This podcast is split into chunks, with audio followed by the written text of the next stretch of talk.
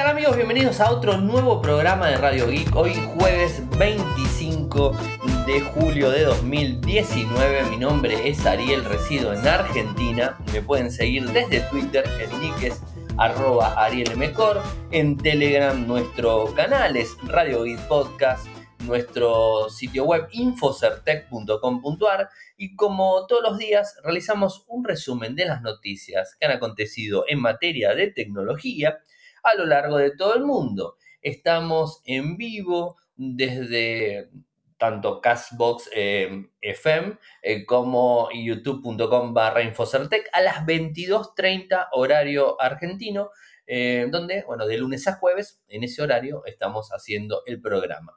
Están programados como siempre, digamos, los en vivos. Así que voy a las noticias del día. Ayer a la noche, mientras estaba, mientras estaba grabando, nuestro amigo Gaby Carbone de Movimiento Geek me decía, Ariel, el Galaxy Fold ya va a estar disponible en septiembre. Y obviamente tenía razón. Una, una vez de que, digamos, eh, una vez que terminé el programa, una que el programa, me encuentro eh, con que es cierto, estaba la notificación oficial de que eh, iba a estar disponible en septiembre. Esto fue publicado directamente desde, digamos, este, Samsung Global, o sea, desde el sitio de prensa, y les voy a contar, ¿no? O sea, ya conocemos la historia del Galaxy Fold o Galaxy File, como le quieran decir, ¿no? Ese, ese smartphone plegable eh, que tiene tantos, tantos problemas y que, bueno, que parece ser que en septiembre va a estar disponible y que al parecer también ha solucionado los inconvenientes del mismo. Eh, ¿Qué es lo que dice en el comunicado oficial la gente de Samsung? Eh, quisieron cambios Vieron que el mismo CEO de Mobile de, Samsung eh, había dicho que lo lanzaron de forma prematura, de alguna manera también intentando competir por el Mobile World Congress con Huawei y su Mate X, que hoy tengo información al respecto también del equipo, eh, pero más allá de todo eso, eh, la situación fue que se apresuraron mucho y el equipo lo sacaron verde. Está bien, es un equipo nuevo, y que es lógico que tengan inconvenientes cuando se sale con un prototipo nuevo, con un equipo diferente que, digamos, rompe con todo. Porque anoche les hablábamos de los puntos flojos que tuvo Samsung en este 2019, en lo que va este 2019, y era el tema innovación con el, lo que sería el Samsung Galaxy Fold, eh, hay innovación, obviamente. Es una pantalla que se abre y se hace grande, se hace tipo pantalla de, de tableta. O sea, tiene una innovación, pero tenía fallas, que era también uno de los puntos que habíamos dicho. Eh, eh, ¿Qué es lo que se hizo?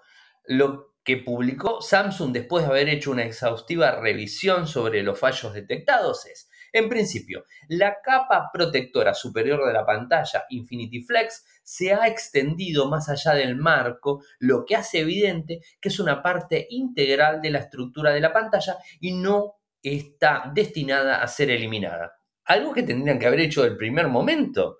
O sea, es lógico, y yo lo comenté, si a mí me dan un equipo para revisionar lo nuevo, lo, lo, desembalo, hago el unboxing, lo primero que hago, y en el unboxing, ustedes de mi cuenta en Instagram, Ariel Mecor, lo habrán visto, le saco, le saco el protector que es un protector eh, que en la gran mayoría de teléfonos lo tiene para qué? Para que veamos las características técnicas, tiene algún que otro dibujito, es feature ahí adicionales y todo eso no tiene gran información. O sea, es simplemente una capa protectora. Lo que hacemos es sacarle el film, ese que es un film de plástico simple, se saca. Eh, ¿Qué pasa en el, en el caso del Fold? si a mí me habrían dado el fall, le habría sacado el film y lo habría roto, porque habrían roto lo que es la pantalla al lado abajo. Bueno, ahora están haciendo un cambio para que no pensemos cuando abramos la caja del Galaxy Fold que eso es un film que se tiene que sacar, sino que es parte de la estructura de la pantalla. Eso es muy bueno por un lado. El Galaxy Fold cuenta con refuerzos adicionales para proteger mejor el dispositivo de las partículas externas al tiempo que mantiene su exclusiva experiencia plegable, es decir, la bisagrita esa que tiene que la mostraron, o sea, tipo película y, muchas, muchos Galaxy Fold en, línea y, mostraron unos videos y todo eso, bueno, eh, tiene problemas, ¿no? la parte superior e inferior del área de la bisagra se han reforzado con eh, tapas de protección recién agregadas. Se han incluido capas de metal adicionales debajo de la pantalla Infinity Flex para reforzar la protección de la pantalla. ¿Mm? ¿Se entiende? O sea, esto es eh, otro punto adicional que se ha mejorado. Eh, otra de las cuestiones es el espacio entre la bisagra y el cuerpo de Galaxy Fold se ha reducido. Y esto era justamente porque hacía una marca, cuando abrías el Galaxy Fold, te hacía una marca en el medio. Bueno, eso se redujo. Bueno, es un poco la historia, mm, digamos, de, lograr que una pantalla se abra y que quede como si fuera una sola, una sola capa. Y lo cierto es que es difícil, si se está plegando, que quede como si fuera una, eh, una sola pantalla y así que no esté la marca en el medio y es difícil hacer eso. O sea, no podemos criticar tanto a Samsung por ese tema. Creo que los otros dos puntos son más importantes.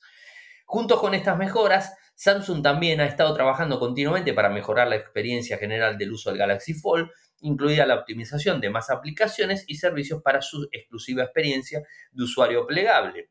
Samsung está llevando a cabo pruebas finales de producto para que el Galaxy Fold esté disponible para los consumidores a partir de septiembre en mercados selectos. Los detalles de la disponibilidad se compartirán a medida que nos acerquemos al lanzamiento. Bueno, eh, además, en el cierre, que es lo que pone Samsung, eh, todos en Samsung apreciamos el apoyo y la paciencia que hemos recibido de los fanáticos de Galaxy en todo el mundo. Galaxy Fold es el dispositivo de larga data, es un dispositivo de larga data y estamos orgullosos de compartirlo eh, con el mundo y esperamos poder brindarlo a los consumidores. Esperemos que lo brinden y que no tenga problemas. ¿eh? Ese es lo más importante que tiene que tener. Pero es una buena noticia, ¿no? Es una noticia buena para los que lo quieren pero van a tener que desembolsar más de 2.000 dólares, 2.000 euros para poder comprar el dispositivo y no sabemos en dónde va a estar disponible. Y esto también hay que tener en cuenta algo, va a estar disponible en varios mercados, eh, pero quizás van a ser más, este, más cautos en el sentido de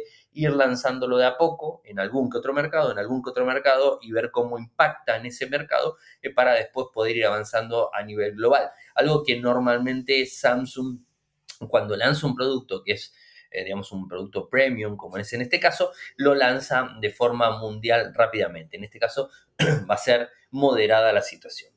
Y ya que hablamos del Galaxy Fold, tenemos que hablar también del Huawei Mate X, en donde, si bien no es de forma oficial, queda bastante oficial porque lo encontraron a Richard Xu, presidente ejecutivo de la división de productos para consumidores de Huawei, con el Mate X en la mano. Y lo encontraron en dónde? En un aeropuerto de, China, en Shenzhen, lugar de origen de Huawei, la empresa. Y lo encontraron y posó para las cámaras. O sea, está sentado con el, con el teléfono, con el mail que es en la mano, se está riendo. O sea, en ningún momento eh, esta foto se la sacaron sin que, sin que se quiera, sin que él diga no, porque se está riendo y además la foto es de buena calidad. O sea, la foto tiene buena calidad.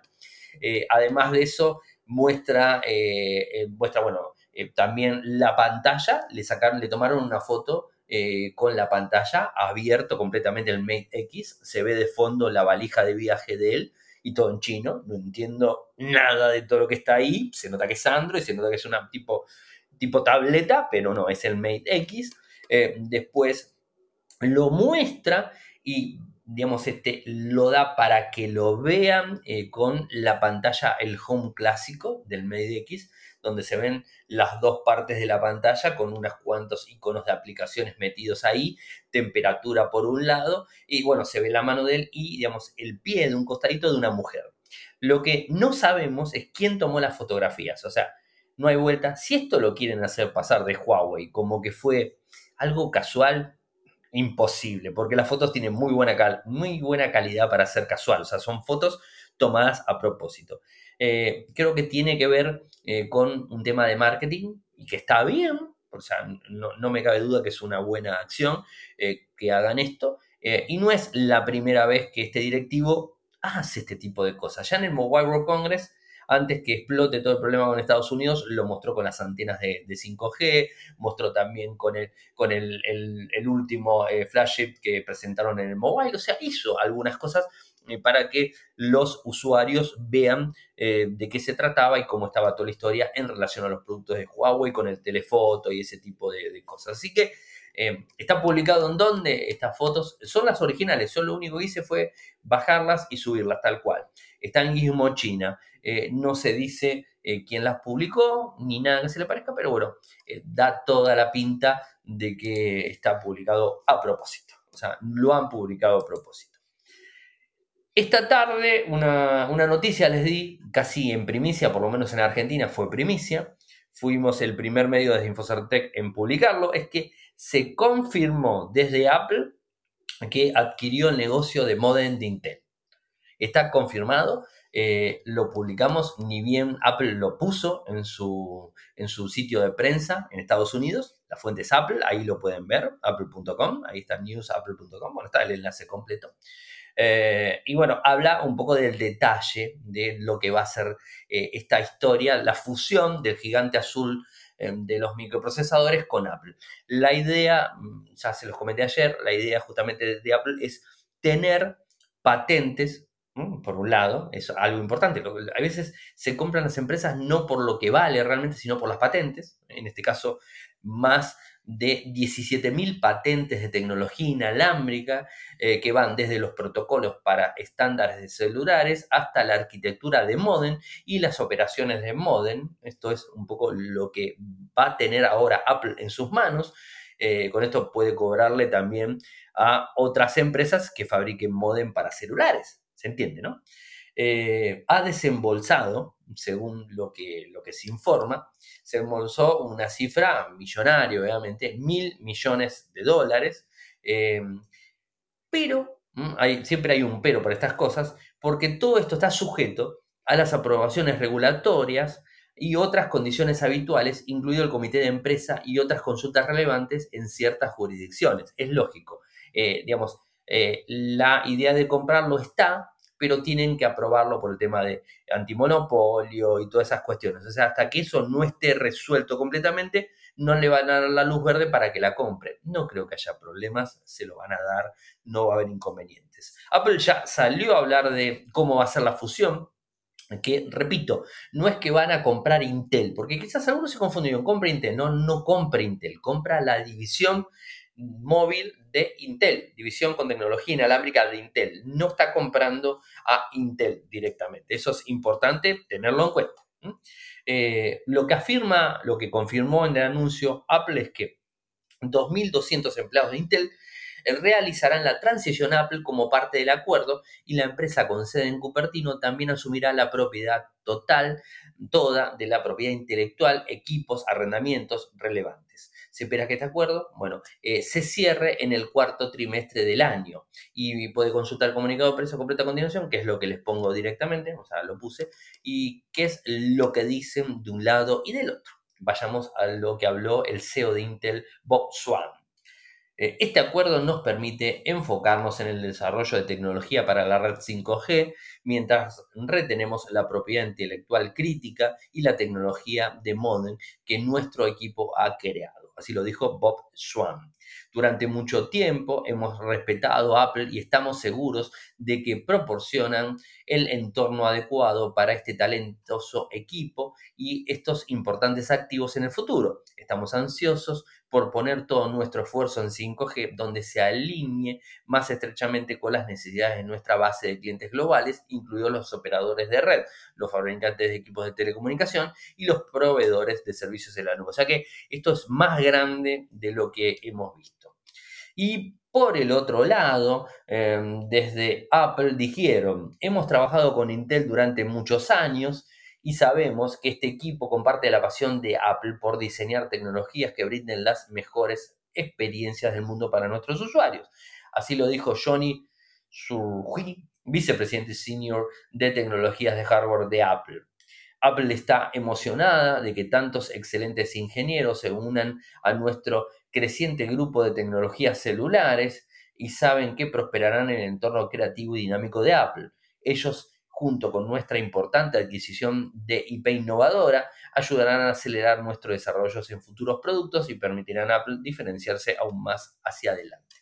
Bueno, no le quedaba otra opción, tenían que comprar algo eh, para poder avanzar en su tecnología que estaba bastante, bastante complicadita, eh, porque ya sabemos eh, cuál es el inconveniente que tiene Apple en el tema de Así que interesante. Ah, y algo importantísimo que en principio tengo que agradecer a nuestro amigo Volcan que está ahí en, YouTube. gracias Volcan por la noticia que me diste tempranito a la mañana. Y eso me hizo automáticamente ir a ver los RSS y darme cuenta que Motorola eh, sin hacer mucho ruido, eh, oficializó el Moto E6.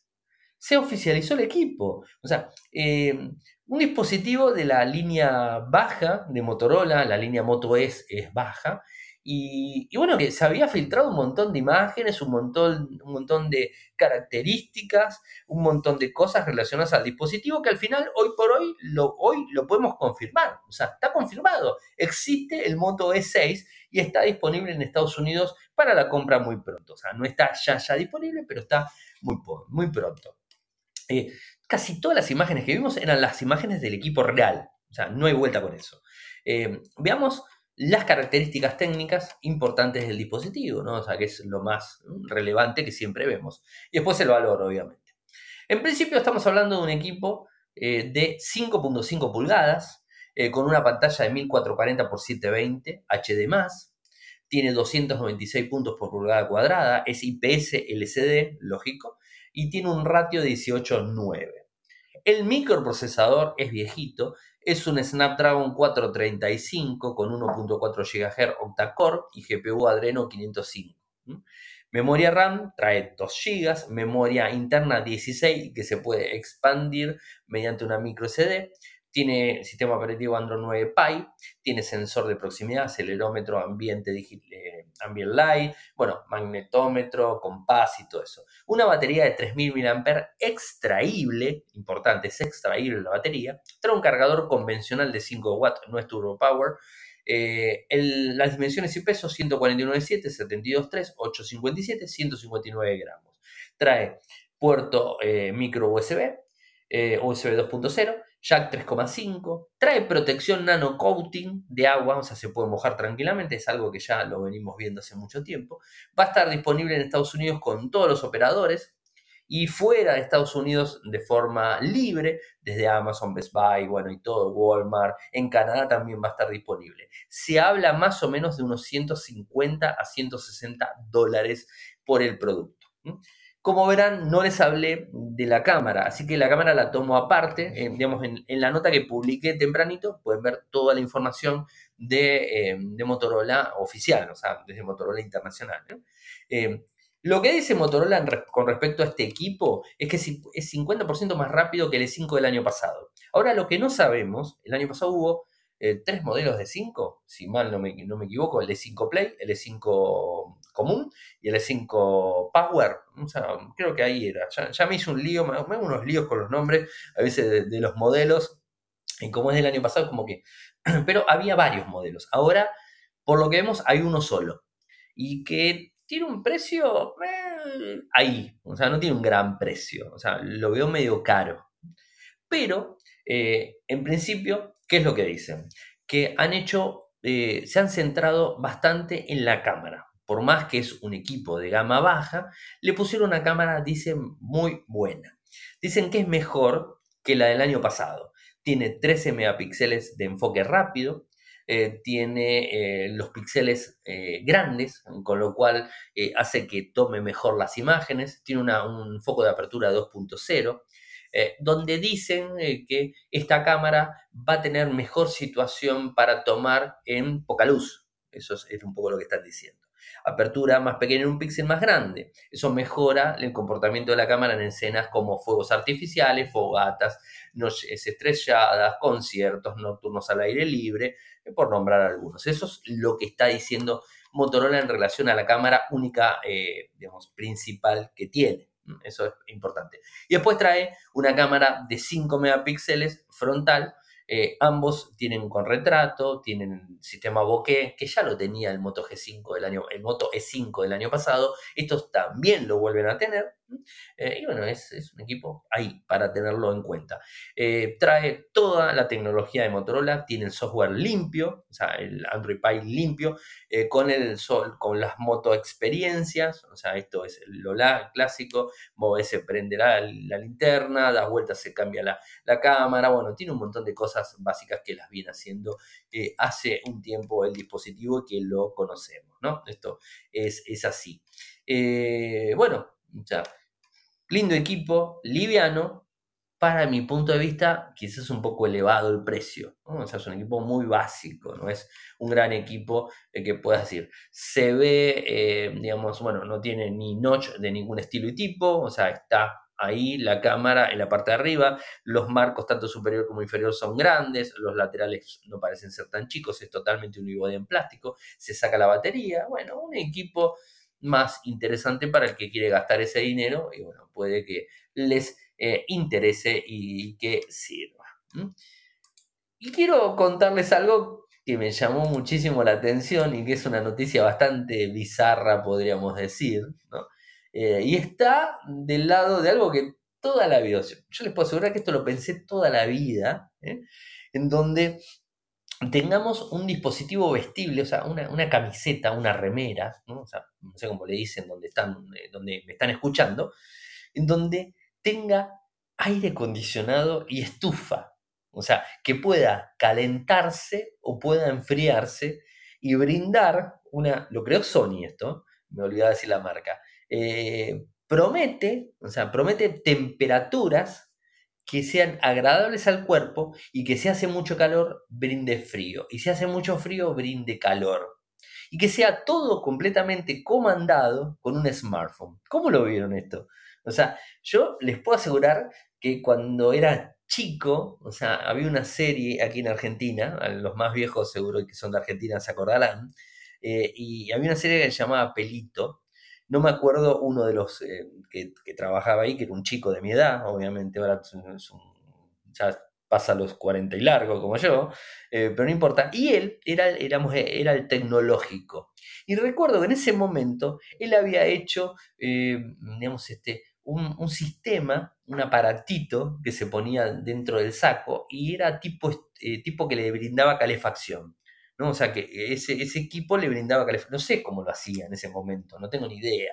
Eh, pero bueno, y me quedo dando vueltas. ¿eh? Fíjense, estoy hablando de hace más de 20 y pico de años atrás. Alguno que, me ayude para ver cuándo se daba pelito en Argentina. No la tengo a Klaus cerca, pero le voy a preguntar después. Y después se los escribo ahí cosas. Y en pelito había este, este chico que era medio nerd y había hecho eso. Y ni bien leo esta noticia, me acordé automáticamente de eso. O sea, me, acordé automáticamente de, ese tema, ¿no? Eh, pero bueno, más allá de todo eso, dice esto, que es una tecnología que hoy por hoy parece que puede llegar a ser.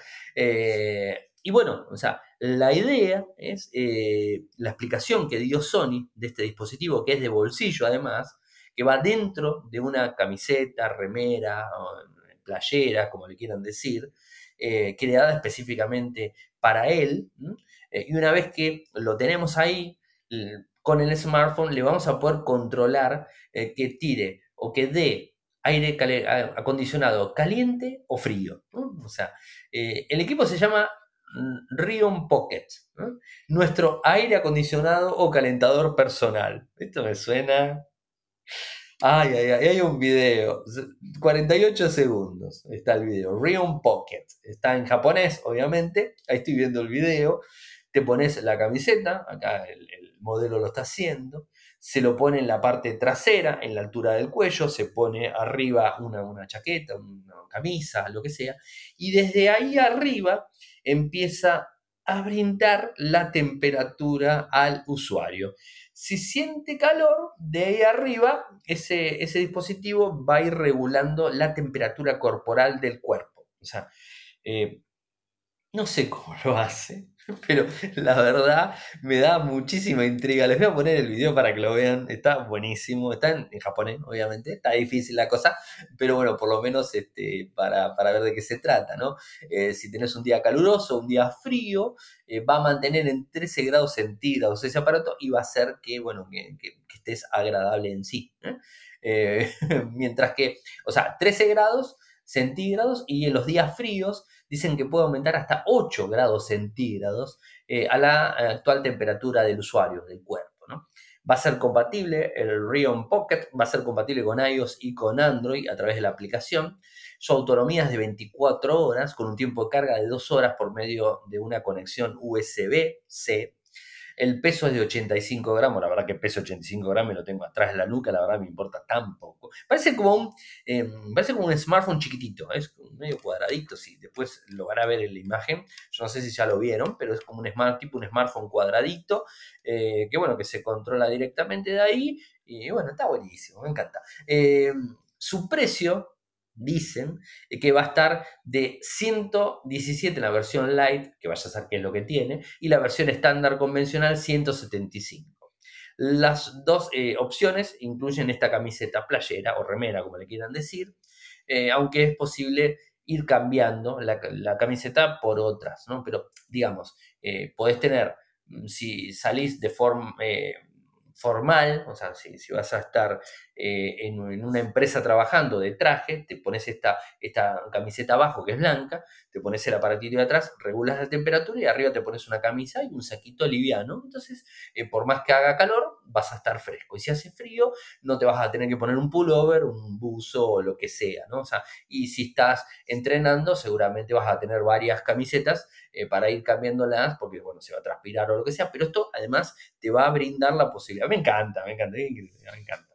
Quiero uno de estos ya. Eh, quiero uno de estos ya. Acá están hablando, en, YouTube están a full con esto. Esto me hace acordar, ¿se acuerdan a, Volver al Futuro también? Cuando Martin McFly se pone las zapatillas y se le achican las zapatillas, se le pone, a, digamos, se, se le acomoda al pie, o se pone la campera y le sobra como dos mangas, toca un botón y de repente se achica la campera, o igual. Esto la verdad que me encanta. Estos son, son los chiches raros y extraños. Y no me parece tan caro, y más por venir del lado de Sony, ¿no? O sea, no es un valor tan, tan elevado. 175 dólares yo qué sé, es un teléfono, o sea, son 200 dólares, como mucho, es un teléfono, no es tan caro, ¿no? Para nosotros en Argentina 200 dólares es un montón de plata, pero si con esto vas a soportar los 40 grados de calor que a veces hace en nuestro país y en muchas partes del mundo, que en Europa lo está azotando fuertemente unas temperaturas muy grandes, en Argentina, en la parte del continente, digamos, por debajo, en el hemisferio sur, tenemos temperaturas bajas, porque más tirando al sur como Argentina tenemos temperaturas bajas porque estamos en invierno, pero Chile también y todo lo que está por acá. Pero los de arriba están teniendo temperaturas altas, así que, bueno, esto va a servir para uno, va a servir para otro. ¿eh? Yo también quiero ese calentador y refrigerador de cuerpo, Enrique me lo está diciendo, yo también, yo quiero uno. No tengo ni idea cómo, pero quiero uno. Eh, es una cosa rarísima, no le estoy mintiendo no les estoy mintiendo para nada. Después les paso los enlaces, como siempre en, los en el programa van los enlaces correspondientes. Eh, y para terminar el programa del día de hoy, eh, tengo el último, el último tema que lo publicó la gente de Ispasec, que es muy bueno, es un medio, eh, un sitio web que se los recomiendo. Hablan de seguridad, está en español y brinda muy buena data de, todo lo que tenga que ver con, este, con esta temática que nos, nos interesa y que seguramente nos va a interesar cada vez más. Y lo, que hablan hoy puntualmente es de cómo boicotearon a VLC. Eh, a VLC, este, esta aplicación VLC Media, VLC Media eh, Player, eh, que está en todos los sistemas operativos desde Android, desde, no sé si en iOS, alguno que me lo confirme, pero está en Windows, en Linux y Mac, es el mejor, el mejor eh, player que podemos tener eh, para eh, ver una película, escuchar música, hacer un montón de cosas. VLC es lo más grande que hay en multimedia. Creo, y lo digo ya no como opinión, sino como algo que pienso específicamente, que creo que es la mejor aplicación para ver una película, para que es que tenés el archivo en cualquier formato, el que soporta cualquier formato que le tires, lo soporta. Bueno, VLC es esto. Viene del lado del software libre, o sea, es open source, y está portado a todas las plataformas. Pero bueno, antes de avanzar con esta campaña eh, para que lo desinstalen de todos los equipos, eh, como todas las noches, agradecer a la gente de linguar.com.ar y agradecer también a la gente de Kasperky eh, aquí en Argentina, eh, porque nos está dando un apoyo eh, para que a su vez eh, podamos brindarles una, digamos, este, eh, un, aliciente a los que nos quieren apoyar.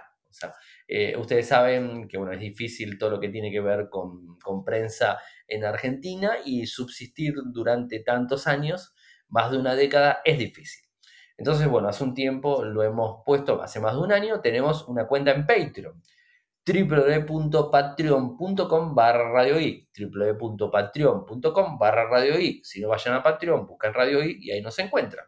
Hay tres opciones y la tercera opción eh, para hacer un mecena de 5 dólares mensuales eh, o la moneda que estén al cambio donde me estén escuchando, y Kasperky les brinda una licencia de Kasperky Total Security por un año. Es decir, nos apoyan a nosotros con 5 dólares mensuales y nosotros le brindamos el acceso, agradeciendo a la gente de Kaspersky obviamente, le brindamos el acceso para eh, una suite de seguridad de Kaspersky Total Security. Así que si quieren ayudarnos de esa manera, bueno, saben que tienen una retribución directa, que es casi casi lo que les va a costar el antivirus. O sea, nos están ayudando y de repente se están llevando algo a cambio. Y después está la opción de un dólar, dos dólares con algunas modificaciones. Esta semana, el día lunes, para la gente de Patreon, en Radio Geek, eh, publicamos lo que sería el podcast review del Motorola One Vision. Mañana me llevan el Motorola One Vision, así que sepan que de mañana no lo tengo más, mañana tarde se lo llevan. El Motorola One Vision, el día lunes subimos la reseña, el podcast review para la gente de Patreon como primicia, digamos, los que tienen un dólar, dos dólares o cinco dólares, tuvieron acceso al audio completo. Mañana a la tarde-noche va a estar disponible el podcast review en los canales convencionales, desde Castbox, Evox, iTunes, este, eh, Spotify, bueno, en todos lados va a estar disponible Telegram para descargarlo. Pero bueno, lo tuvieron primero la gente de, de eh, Patreon. Así que bueno, eso es un poco la idea de tratar de retribuirles en lo que nos están ayudando, porque bueno, es difícil seguir, este, avanzar y bueno, implementar todas las tecnologías. A veces lleva su costo. Eh, bueno, no es que, algunos dicen, es que continuamente te la pasás pidiendo plata, Ariel, en el programa. No, a ver, o sea, no es que le esté pidiendo plata, o sea, es, sí, de alguna manera sí, eh, pero eh, trato de buscar eh, un aliciente, o sea, que no solamente estén, nos estén apoyando, pero a su vez tratar de brindarles algo adicional a los que nos están ayudando. Por eso el convenio con Casper, Kaspersky que nos brindó algunos sorteos que vengo haciendo, que vengo consiguiendo, licencias y alguna que otra cosa, y además le brindo material específico para la gente de, de, Patreon, o sea, trato de, digamos, de lo que nos apoyan, en retribuirlo desde la plataforma. O sea, esa es la idea. El podcast diario está desde hace 12 años en vivo, o sea, no lo, no lo aflojé nunca. Infosartec está hace 14 y hace 10 que está, 11 años que está muy fuerte Infosartec y bueno, sigo trabajando y digamos manteniendo toda la infraestructura de esa manera. O sea, eh, quiero que entiendan esto, digamos, este, no lo tomen tampoco como es eh, un mangueo o como decimos acá en Argentina, manguear o pedirles o exigirles o cualquier cosa a la gente para que ponga dinero. Simplemente es eh, un apoyo. Lo quieren hacer, lo hacen, y si no lo quieren hacer, está todo bien, no va a haber ninguna diferencia. Lo que está en Patreon va a estar después disponible para todos los usuarios y todas las escuchas de forma totalmente gratuita. No es que va a haber una cosa diferente a la otra, siempre va a estar ahí dando vueltas. Y siempre estoy buscando tecnología diferente. O sea, ahora estamos buscando la tecnología para poder paliar el problema que se nos viene el 1 de agosto con YouTube, que nos va a, nos va a eliminar el sistema eh, para poder salir en vivo. Y bueno, Castbox me encantó y es una excelente opción, que además se los recomiendo como aplicación para, escuchar eh, podcast. Está muy buena. O sea, la verdad está muy buena. Ahora que le empiezo a brindar más, eh, más uso y todo eso, está buena, la empezás a notar que es flexible, que tiene muchas opciones, que hace muchas cosas que son interesantísimas. Así que se, los, este, se los envío eh, los invito a que la instalen porque es gratuita. Así que es interesante para tenerla en cuenta. Bueno, y voy al tema de VLC para cerrar la semana. Mañana va a estar disponible, así que estén atentos porque va a estar disponible en todos los canales el podcast review de, eh, de lo que es el Motorola One Vision. Y bueno, ¿qué es lo que sucedió con VLC? Les voy a explicar tal cual lo explica la gente directa desde eh, ISPASEC o sea, el artículo oficial de IPASEC. Un día eh, es un, una al día www.ispasec.com. Les voy a dar el enlace para que lo vean tranquilamente. Se pueden suscribir inclusive al newsletter de ellos, está muy bueno. Se los recomiendo. La vulnerabilidad que los medios de todo el mundo salieron hace unas semanas a, eh, a decir de BLC estaba parcheada hacía 16 meses. Y no era problema de BLC directamente. Eh, y el inconveniente es la mala información. Ustedes vieron que desde Radio I yo lo pasé de largo. Quizás hice una mención, pero lo pasé de largo. No le presté, no le presté importancia. Tampoco lo publiqué en Infocertec, porque no me terminaba de cerrar lo que estaban diciendo. simplemente dije, si tienen Windows, tengan cuidado. Creo que dije eso. Si tienen Windows con VLC, tengan cuidado, porque parece que hay un problema, pero lo dejé ahí. Tampoco hice tanto hincapié en eso. Eh, les cuento cómo salió el tema. Eh, la noticia se dio a conocer en medios importantes en donde trataron de desprestigiar completamente a BLC, ¿no? Eso es así. Donde inclusive se sumó una campaña de desprestigio eh, desde Gizmodo, medio importante, Gizmodo, eh, solicitando su desinstalación por un, un fallo ya parcheado que hacía más de un año que estaba disponible. Y la supuesta vulnerabilidad, les voy a leer tal cual porque no me quiero equivocar. Y a veces suelo equivocarme con algún nombre o algo, entonces no me quiero equivocar, se lo voy a leer tal cual, lo pone la gente de Ispasec, que está muy bien escrito y todo, y está toda la información, les voy a poner el enlace para que lo lean ustedes. Em, era una eh, biblioteca libbml que estaba encargada de interpretar los metadatos XML de los videos MKB, los famosos videos matrosca. El MKB fácil, clásico que se puede ver en alta resolución en videos. Y no dentro del código de VLC, no estaba dentro del código VLC. Esta vulnerabilidad permitía una ejecución remota de código RC que había sido solucionada desde hacía 16 meses eh, por Videolam que está puesto en el tweet, o sea, si hacen clic, que les voy a poner el tweet también, está puesto y que fue incluida en la versión 3.0.3 de hace más de un año, mientras que hoy estamos en la versión 3.07, se hace bastante. ¿Cómo salió toda esta historia? El problema fue que hubo un analista eh, que no hizo su trabajo como correspondía. Este es el problema. El analista de seguridad redescubrió algo que ya estaba solucionado, pero lo redescubrió porque utilizó una versión de VLC sin soporte en Ubuntu. Es decir, una versión que no estaba actualizada y que hacía más de un año y medio. O sea, evidentemente se fue a buscar o estaba utilizando una versión 3 para, del, antes del 3.03 para atrás. O sea, una versión que tenía supuestamente ese problema. A todo esto no respetó lo que normalmente se hace, los canales correctos para hacer el informe, sino que salió directamente a darlo a conocer y esto generó un ruido muy grande. O sea, generó un ruido muy grande porque un analista sale a decir esto y bueno, es normal. Pero ¿cómo se, cómo se acciona cuando encontrás una vulnerabilidad en una aplicación? Fuese cual fuese.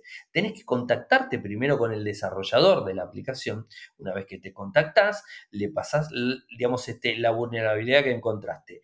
Te tenés que comer las uñas hasta que el, digamos, el desarrollador solucione o te responda. Y tenés 30 días más o menos, 30, 45 días. Eh, esto lo explicó muy bien Sebabasi en TacoCoin, en, en un par de veces, eh, varias veces, mejor dicho, eh, donde tenés un determinado tiempo para que te respondan. Si pasados los 45 días no te respondieron, vos podés hacer pública la vulnerabilidad, porque no te dieron importancia. Ha pasado eso también.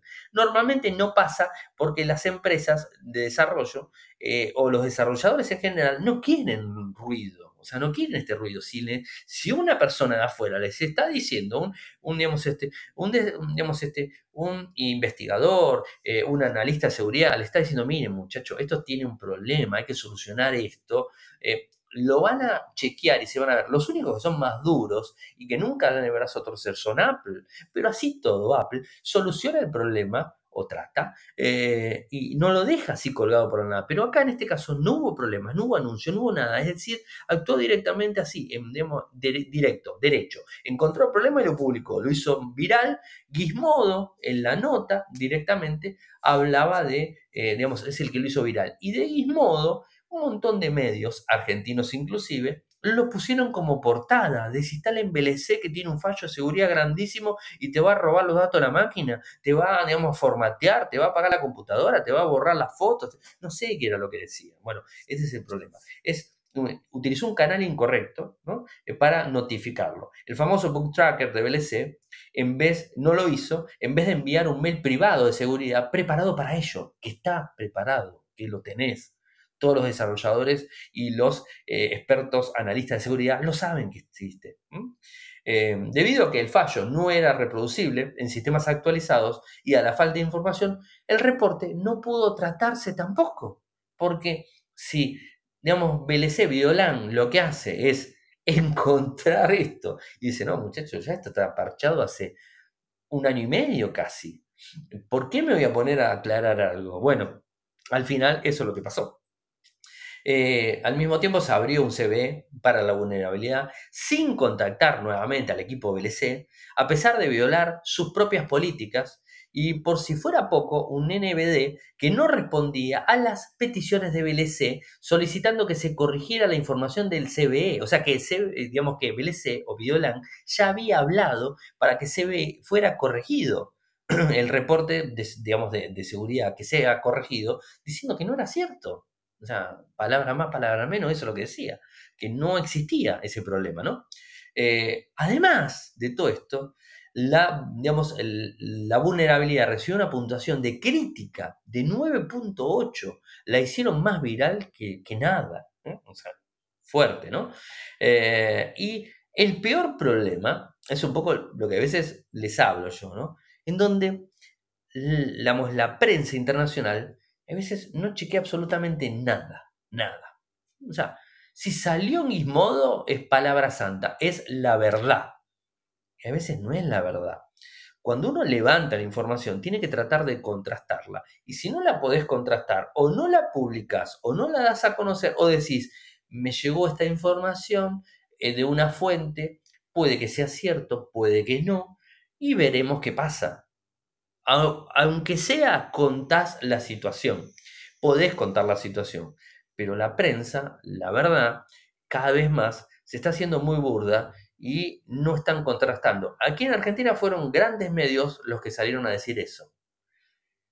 Y bueno, algunos saldrán a decir, bueno, algunos se piensan que van a salir a decir me equivoqué, no me equivoqué. No, no, lo van a hacer. Los grandes medios en Argentina seguro no lo van a hacer. Van a seguir con la historia de que, bueno, ya está, lo dejan pasar. Total, el público, los lectores argentinos como que le dicen, bueno, no pasa nada, esto sucede todo el tiempo, sucede todo el tiempo. Eh, pero bueno, es lamentable realmente y que eh, todos los medios se hayan hecho eco de este titular al mismo tiempo y bueno, generó un problema bastante grande, ¿no? Porque los que conocemos realmente eh, qué es VLC y qué, qué viene amparado detrás del software libre, el open source, software libre, eh, sabemos que este tipo de cosas no sucede y que los problemas de seguridad, los parches, los fallos, los bugs, eh, cualquier problema que haya en un software, normalmente eh, en esta comunidad las cosas son diferentes y se solucionan mucho más rápido que en una gran corporación como puede ser Apple, como puede ser Microsoft, como puede ser Oracle, como puede ser cualquiera que se les ocurra, que son grandes corporaciones. Em, digamos, en, una, eh, en un proyecto de open source es más fácil que se solucione que en, un gran, eh, en una gran corporación. Entonces, los que entendemos de esto sabemos que era difícil que esté pasando eso.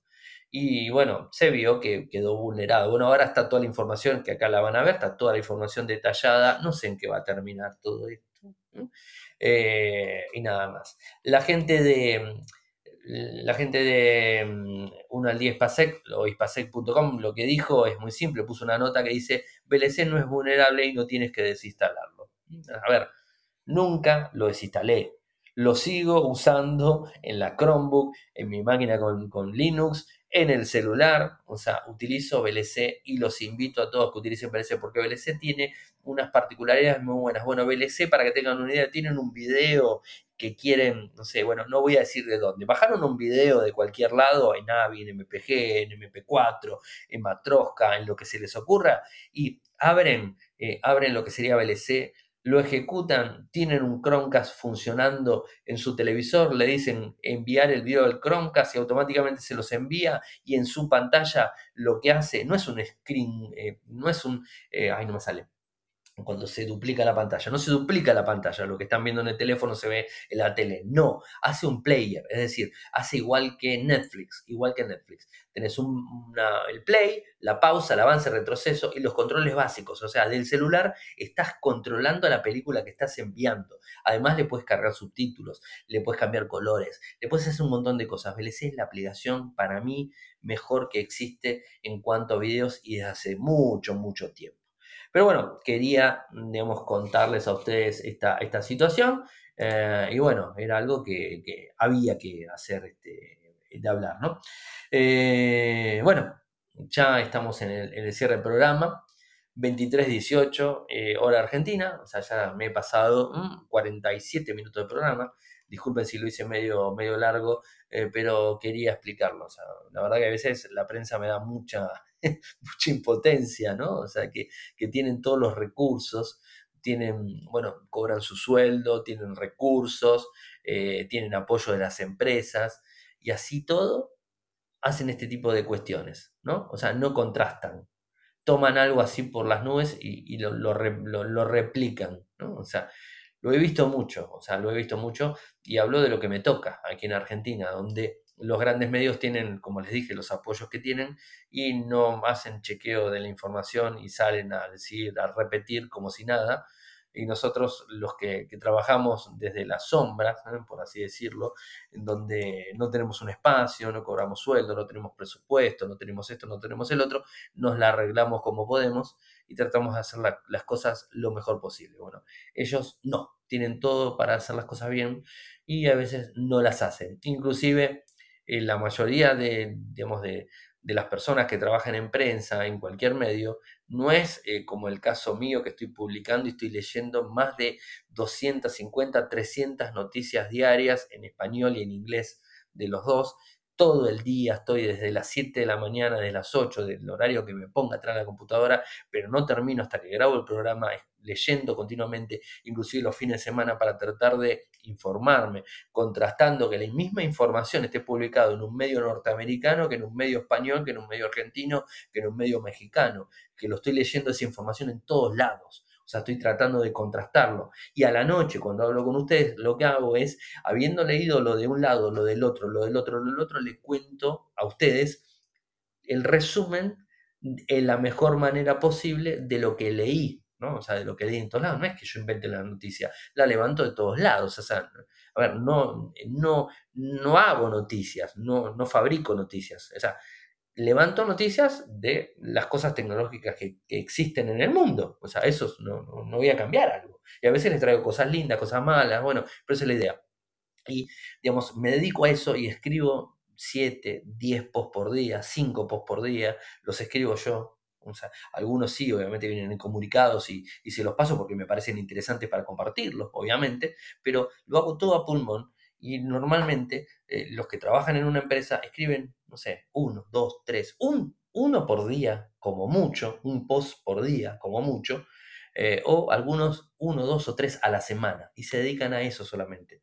Y cobran sueldo, tienen las posibilidades de un montón de, coberturas en el mundo, un montón de favores de las empresas, eh, y a su vez los medios donde trabajan cobran dinero y todo eso. Y nosotros lo hacemos por eso. Entonces, es por eso que vuelvo de vuelta a lo mismo. Y ahí hice la aclaración en relación a eh, cuando a veces eh, hablo de Patreon o hablo de PayPal. Lo hago porque, a ver, eh, tengo que pagar un montón de cosas, tengo que hacer un montón de cosas y realmente me dedico a esto porque me gusta. Usted me dice, bueno, Ariel, no lo hagas más. O sea, no, lo voy a seguir haciendo. Pero trato de buscar algún rédito, aunque sea para que me, me sirva para poder pagar todos los servicios que estoy eh, manteniendo para, digamos, para llevar adelante todo esto, porque no son servicios gratis y no tengo canje absolutamente con nada, ni con Netflix, ni con Spotify, ni con eh, Amazon, no tengo con G Suite, no tengo con WordPress, o sea, no tengo canje con nadie ni con el servicio de internet en casa, ni siquiera con el servicio de internet o el proveedor de celular. No tengo canje con nadie. Pago lo que tengo que pagar en cada uno de los servicios que le dije. Y bueno, eso es un poco la historia. Es por eso que digo, eh, digo eso y trato de conseguir algún rédito para poder solventar todo eso, en definitiva. Y tengo mi trabajo, obviamente que es mi trabajo, que es el que me da de comer y esto lo hago porque me encanta. Esa es la realidad. Me encanta y mientras tenga fuerzas lo voy a seguir haciendo. ¿Quisiera ganar dinero? Sí, como cualquier persona que me está escuchando. Todos queremos ganar dinero. Eh, pero bueno, creo que ahí es, este, eh, es así. Y acá me está cargando Ben Alfaro y me dice, Ariel, el maratonista de los fits. Eh, ben, no te miento, supero los 300. O sea, no, no te quiero tirar un número, pero supero los 300 fits diarios. O sea, no te miento. Tengo Feedly cargado con más de 100, 100 RSS. O sea, tengo cargado más de 100 RSS de todos lados. Y cada vez que descubro un nuevo lo vuelvo, lo cargo. Eh, y bueno, o sea, eso lo estoy leyendo de forma constante, todo el día, el celular todo el día. Uso dos aplicaciones, que es Palabre por un lado, en celular, que paga la versión que tengo, además es paga la versión, pago la gran mayoría de aplicaciones que me sirven para el trabajo, las pago, eh, y estoy usando Feedly clásico en el celular, porque Feedly el nuevo no me gusta mucho, y en, la compu uso Feedly el común, o sea, Feedly el web, ¿no? O sea, y con eso armo todo, eh, y bueno, o sea, utilizo todas esas cosas, así que eh, realmente leo, leo muchísima, muchísima información en el día y a veces no te dejan más ganas de leer más, más nada de nada, ¿no? O sea, algunas cosas están buenas, algunas cosas no, y bueno, depende de un montón de cuestiones. Pero es cierto lo que te digo, o sea, no, no, miento. Hice un par de capturas, a veces lo, lo compartí. Eh, capaz que hago alguna captura mañana. Eh, y, por ejemplo, si me voy a acostar a la una de la mañana, a la una de la mañana termino de ver lo último, me voy a dormir con cero lecturas disponibles. A la una de la mañana me voy a leer, me voy a dormir con cero lecturas disponibles. Cuando me levanto a la mañana y me pongo siete, siete y media, el día que me pongo más temprano, a la mañana, y ya tengo más de ciento y pico del feed para leer de todo lo que pasó en todas partes donde es de día ya. O sea, que en Argentina recién arranca, bueno, en todas partes del mundo ya es de día. Entonces entro a levantar más de ciento y pico de feeds de todos lados, ¿eh? enlaces de todos, de todos lados. sigue cargando, ¿eh? Y, así en el día, y sigo, y sigo, y sigo, y sigo en el día, me levanto y fui a hacer algo y vine dos horas después y no pude tocar el celular para verlo porque cuando estoy en la calle también lo veo los feeds y tengo de vuelta ciento y pico, o sea, realmente 300 como promedio, pero tengo, tengo mucho más. ¿eh? Eh, así que bueno, eso lo hago continuamente, o sea, no, no miento en eso, entonces lo tomo como un trabajo, para mí es un trabajo. Pero bueno, este, quería hacer esta reflexión final como, como programa final. Mañana van a tener, como les dije, en el, en el feed, valga la redundancia, eh, para descargar el, lo que sería el podcast review del Motorola One Vision. Y además, que ya lo tengo editado, o sea, Cami lo terminó de editar hace un rato, no lo subí para que no me colapse la conexión de internet, eh, tengo ya el video de 18 minutos del Motorola One Vision con fotos, como me han pedido muchos, que les hago caso, como me han pedido muchos, está con fotos, con video, con un montón de cosas, que eso va a estar disponible también mañana, mañana estará disponible y un enlace, un post completo en infocerte.com.ar con la experiencia de haber utilizado el One Vision durante este tiempo. ¿eh? Eh, alguien dicen que no duerme, según la leyenda, último Bueno, sinceramente, más o menos entre 5 y 6 horas diarias. ¿eh? Así que de lunes a viernes, los fines de semana, sí, no, no hay vuelta. Eh, pero, bueno, es, este, es lo, que hago. Pero me encanta, me encanta. Muchos leen libros, yo también leo libros porque me encanta, pero los libros a veces no me. O sea, eh, la ansiedad de leer noticias tecnológicas no me termina de de dar tiempo para leer libros que me encantaría. Y me encantaría desenchufarme una hora a leer un libro en el día, pero no puedo. Siempre digo, en el transcurso del día voy a leer un libro. No puedo. Lo tengo que leer a la noche cuando ya no vi más nada. Pero bueno, son cosas, son, son manías de cada uno, ¿no? Cosa de, cosa de viejo, como dirían algunos, ¿no? Pero bueno, gente, gracias por, por estar ahí en línea fijo. O sea, tenemos mucha gente en los dos lados. Em, bueno, vayan probando, a los que están en YouTube, vayan probando lo que es este Castbox. Eh, ponen Radio Geek, ahí lo van a encontrar, igual van a tener enlace, lo voy a estar publicando en Infocerte, con un, les voy a estar avisando, porque seguramente la semana que viene, cuando se caiga, el primero, eh, que va a ser el jueves próximo, o sea, el último día que vamos a tener va a ser el jueves, si es que está disponible YouTube como lo estamos haciendo ahora desde, de Hangout. Eh, bueno, o sea, va a estar disponible ese día. Y si no, vayan probando Castbox porque creo que es, este, es una de las, de las mejores opciones este, disponibles eh, que he encontrado, pagas o no pagas. Y, bueno, creo que, creo que es una buena opción. Así que bueno, me siguen por Twitter, mi nick es arroba arielmecor, en Telegram eh, nuestro canal es Radio Git Podcast, en nuestro sitio web infocertec.com.ar, eh, mi correo electrónico personal arielmecor.gmail.com. Muchas gracias nuevamente por escucharme. Eh, será hasta el lunes. Buen fin de semana para todos.